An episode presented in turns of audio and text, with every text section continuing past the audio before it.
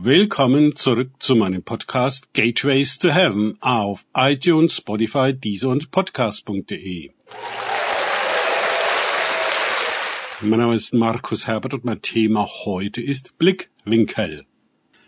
Weiter geht es in diesem Podcast mit Lukas 24, 14 bis 16 aus den Tagesgedanken meines Freundes Frank Krause.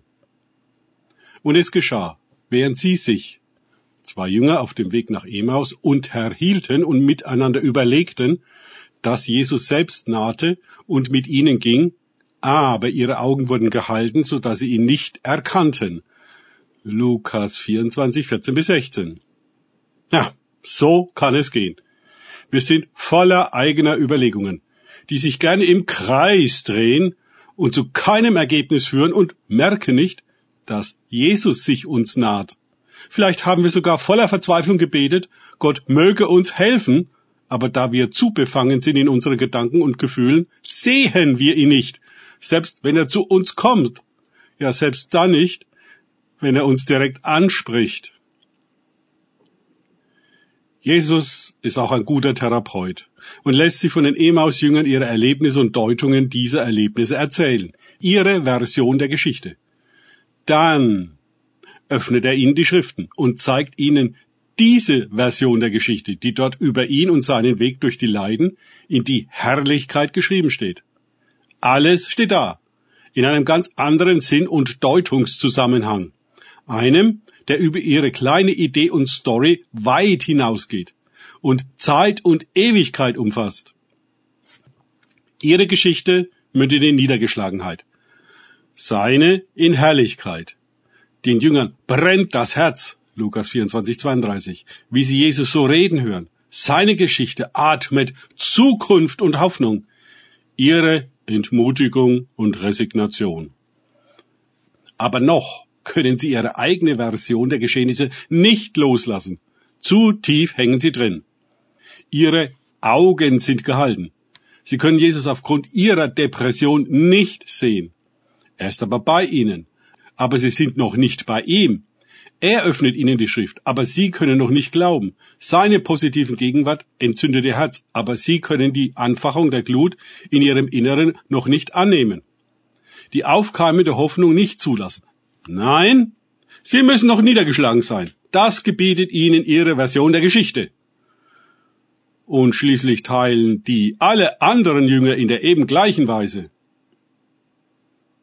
Können Sie denn irren? Wenn alle durchhängen, scheint es uns nur angemessen und solidarisch auch durchzuhängen. Wenn alle die Geschichte auf eine bestimmte Weise interpretieren, dann ist es für uns klar, dass es so ist.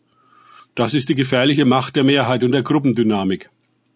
Wenn in den Nachrichten ein Geschehen in einer bestimmten Art und Weise präsentiert und interpretiert wird, wirkt es wahr.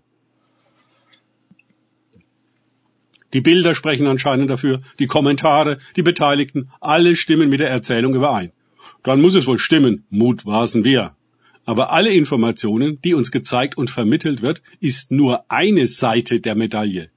Vielleicht, wenn wir bei den gezeigten Ereignissen selbst dabei gewesen wären, hätten wir bereits eine viel umfassendere Perspektive und noch ganz andere Aspekte der Situation und anders lautende Meinungen von Betroffenen wahrgenommen, die gar nicht gezeigt wurden.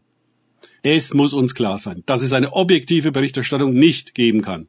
Immer ist die Wahrnehmung erstens selektiv und unterliegt durch den Berichterstatter zweitens einem Vorurteil, einer Zensur, einer subjektiven Betonung und Deutung des Geschehens.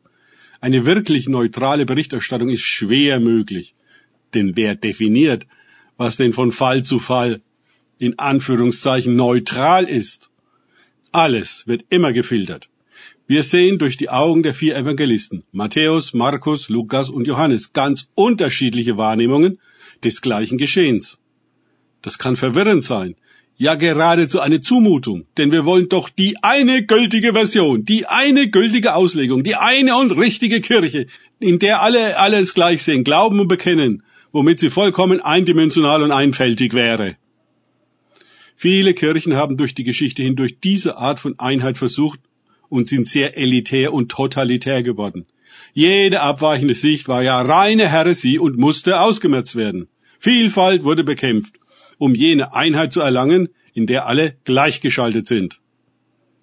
Orwell 1984 lässt grüßen. Danke fürs Zuhören. Denkt bitte immer daran, kenne ich es oder kann ich es? Im Sinne von erlebe ich es. Erst sich auf Gott und Begegnungen mit ihm einlassen, bringt wahres Leben und die Vielfalt des Lebens. Gott segne euch und wir hören uns wieder.